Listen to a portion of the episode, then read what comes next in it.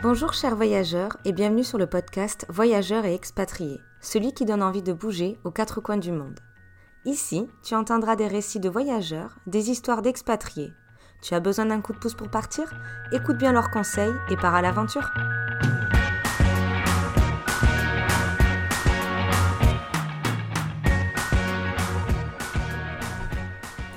Bonjour chers voyageurs et bienvenue sur le podcast Voyageurs et expatriés. Si tu me suis depuis quelque temps, tu dois savoir que je suis partie rejoindre mon chéri pendant deux mois durant son tour du monde. Le temps passe si vite et me voilà déjà de retour en France. Du coup, dans cet épisode, je souhaite te raconter ma semaine à Singapour. Savais-tu que Singapour est l'une des villes les plus compactes au monde? En fait, tu peux la traverser en une heure en métro. C'est dingue, non? D'ailleurs, elle est aussi grande que la moitié de l'île de Manhattan, avec une population de 5,5 millions d'habitants soit plus de trois fois la population de l'île de Manhattan. C'est assez impressionnant quand on y va, et surtout quand nous, nous venions des îles à des endroits où il y avait peu de touristes. Mais ne te laisse pas tromper par sa petite taille, Singapour est rempli de sites touristiques aussi fascinants les uns que les autres, comme le Marina Bay Sands ou aussi ses magnifiques jardins botaniques. Il y a de quoi s'occuper pendant plusieurs jours. Les choses que j'ai adorées pendant mon séjour de 7 jours là-bas. Tout d'abord le Botanic Garden, un endroit fantastique. Ce jardin public est non seulement magnifique, mais il est également gratuit. Il y en a pour tous les goûts, pour les petits et les grands. Vous pourriez admirer deux lacs, suivre les chemins aux multiples facettes et découvrir des paysages différents comme si vous étiez aux quatre coins du monde. Il y a même des expositions payantes à l'intérieur, comme le jardin des orchidées, que nous n'avons malheureusement pas pu faire. Nous avons préféré nous promener pendant une bonne heure à travers ces chemins sinueux. D'ailleurs, si vous avez des petits, il y a même une partie dédiée pour les enfants. En tout cas, c'est un gros coup de cœur pour moi. Ensuite, pendant notre semaine, nous avons passé beaucoup de temps à nous balader dans les ruelles de la ville, que ce soit dans le quartier indien, musulman ou encore chinois. Nous avons pour la plupart du temps préféré marcher à l'extérieur au lieu de prendre le métro, ou sinon prendre le bus. En tout cas, toujours accompagné de notre parapluie, parce qu'étant en période de pluie, il pouvait pleuvoir à tout moment de la journée et c'était comme prendre une bonne douche. Heureusement, il faisait très bon. Nous avons aussi découvert une pépite au nord de Singapour, au Kebun Baru Bird Seeing Club. C'est un endroit autour d'un parc où on peut écouter les oiseaux chanter. En fait, là-bas, les habitants viennent accrocher à des longs piquets leurs oiseaux. Il y a des centaines de bars qui permet aux oiseaux en fait de s'écouter les uns les autres chanter et surtout de répéter pour apprendre à chanter. Et d'y aller le matin de bonne heure, c'est un régal. Euh, avec la lumière du solaire et écouter le chant des oiseaux.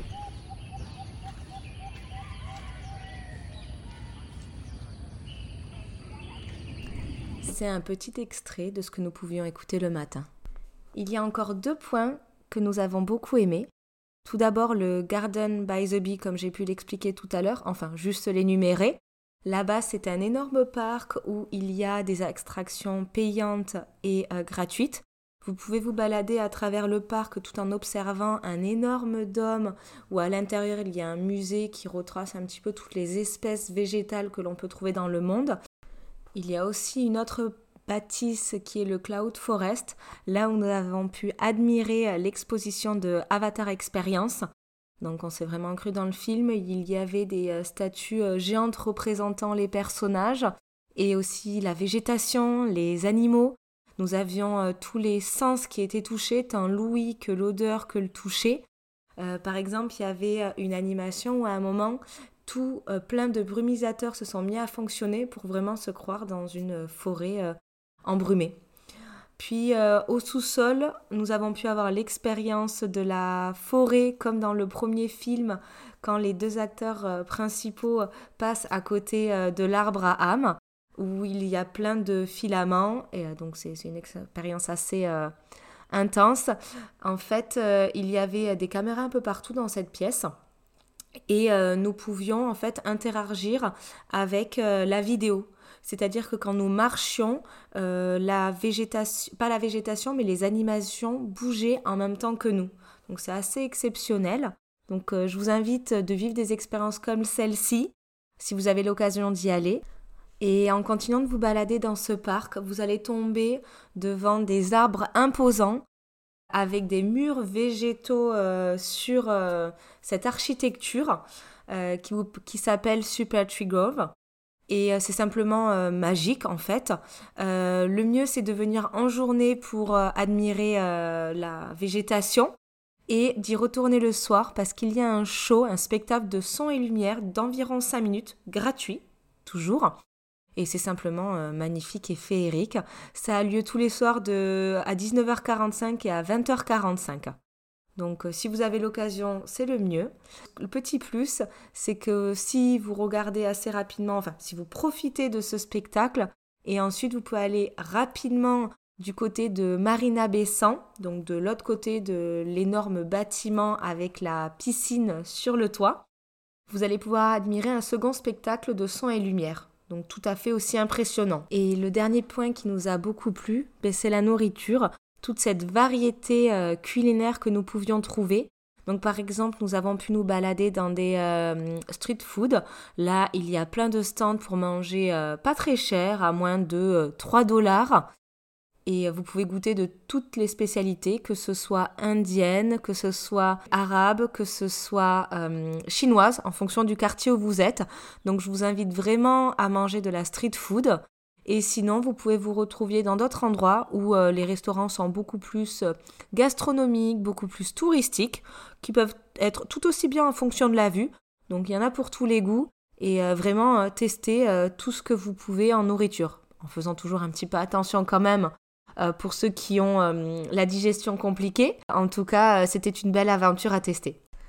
Maintenant, nous allons passer à la seconde partie de ce podcast, les éléments clés à retenir lorsque vous partirez à Singapour. Donc, je vais essayer de donner des informations qui seront à peu près assez intemporelles et j'espère que ça vous plaira. Pour la nourriture, il y a de tout, comme je disais, on peut manger pour 3 euh, dollars avec boisson chaude, toast et œufs, comme des petits brunchs, mais version euh, Singapour, à des plats occidentaux qui peuvent aller jusqu'à 20 ou 30 euh, dollars. Donc regardez bien ce que vous aimez manger pour savoir où aller. En tout cas, nous, on a beaucoup pris nos petits déjeuners chez Bread Talk où les pâtisseries étaient à moins de 2 euh, dollars l'unité. Donc un petit régal pour prendre quelque chose de rapide et continuer à marcher à admirer euh, les ruelles de la ville. L'autre point, ce sont les logements qui sont assez chers. Donc c'est une ville euh, où il y a peu de place parce qu'il y a, comme je disais, 5,5 millions de personnes. nous avons opté pour des auberges de jeunesse en capsule, parce que nous n'avons jamais testé ça. Du coup, on s'est dit c'était l'occasion. Nous étions dans des euh, pièces de environ, je pense, 50 à 60 mètres carrés à peu près. Et en fait, il y avait des gros blocs euh, dedans qui contenaient euh, un lit double, pour certains ou des fois un lit simple. Et en fait, c'était empilé sur deux niveaux. Et nous, on a dormi dans une des, de ces capsules, donc on se croyait un petit peu dans le futur. Et après, vous avez un placard à vous que vous pouvez fermer. Et après, bon, les parties sanitaires qui sont communes. Mais en tout cas, c'est sympa à tester. D'ailleurs, euh, je vous invite, si vous restez euh, au moins une semaine, c'est de changer de logement, de changer une à deux fois de logement, ce qui vous permet de découvrir différents quartiers. Nous, on a commencé à être dans le quartier euh, musulman, puis on a trouvé un second logement vers le quartier chinois, ce qui nous a permis de faire beaucoup de choses à pied et d'éviter des dépenses inutiles ou être enfermé dans le métro. Pour les visites, il faut savoir qu'il y a beaucoup de choses gratuites. Par exemple, les parcs, le Botanic Garden, le Garden by the Bay, où euh, le parc euh, des oiseaux sont gratuits.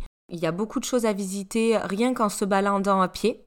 Et après, si vous souhaitez faire quelques visites, vraiment sélectionnez celles que vous voulez pour être sûr que euh, ça vaut le coup. il y a le Art Science Museum, là où nous, nous avons fait une exposition qui s'appelle The Future World. Donc c'était assez interactif avec les visiteurs, donc nous avons beaucoup aimé. Un petit peu dans le même principe que Avatar Experience. Donc voici les deux en fait visites que nous nous sommes payées. Sinon après les grosses dépenses étaient dans euh, la nourriture et le logement. Ah si, j'ai oublié quand même euh, de parler. Euh, à Singapour en fait, les Singapouriens, eux, vont en vacances forcément pas très loin, sur une ville en fait qui peut se faire en une journée c'est Sentosa. C'est une, une, île qui est juste à côté de, Singapour, vraiment à, moins de 45 minutes en transport. Et c'est un petit peu leur euh, Central Park. En grandeur nature, il y a Universal Studios, il y a un parc aquatique, il y a des restaurants, il y a un golf, il y a des plages. Donc des fois le temps d'une journée, ils y vont pour changer d'air. Et s'il y a un dernier point que je souhaite ajouter, alors pour le temps passé à Singapour, nous, nous avons fait le choix de rester une semaine parce que du coup, euh, mon chéri, lui, travaillant les après-midi, mais nous avions que les matinées pour visiter. Mais euh, si euh, vous venez exprès pour Singapour, je vous invite vraiment à faire d'autres escales autour. Sinon, 3 à 4 jours suffisent amplement pour voir une large découverte de Singapour. Et si vous faites une escale à Singapour, ben, je vous invite à peut-être prendre une escale de 10 à 15 heures. Et en tapant sur Internet, vous pouvez tout à fait trouver un planning à faire. Allez, je tape sur Internet 10 heures à Singapour. Et là, ça vous sort un programme en incluant souvent euh, le temps de trajet de l'aéroport. Il faut savoir que l'aéroport est relié en moins de 45 minutes au plein centre de Singapour, ce qui vous laisse le temps euh, de euh, visiter beaucoup de choses dans la journée. Voilà, le podcast touche à sa fin. J'espère que cet audio t'aura plu et t'aura donné envie de venir découvrir cette ville le temps d'une escale de quelques jours ou euh, plus si euh, tu souhaites euh, t'expatrier là-bas par exemple, ce qui est le cas de beaucoup de Français. En tout cas, si cela t'a plu, je t'invite à le partager ou à mettre un commentaire ou un petit like. Ça me permettra toujours d'augmenter la visibilité de ce podcast et de me permettre de continuer mon aventure là-dedans. Bonne journée. Merci à toi d'avoir écouté le podcast jusqu'à la fin. J'espère que cet épisode t'aura fait voyager le temps de quelques minutes. N'hésite pas à donner ton avis sur la plateforme où tu l'écoutes. À la prochaine!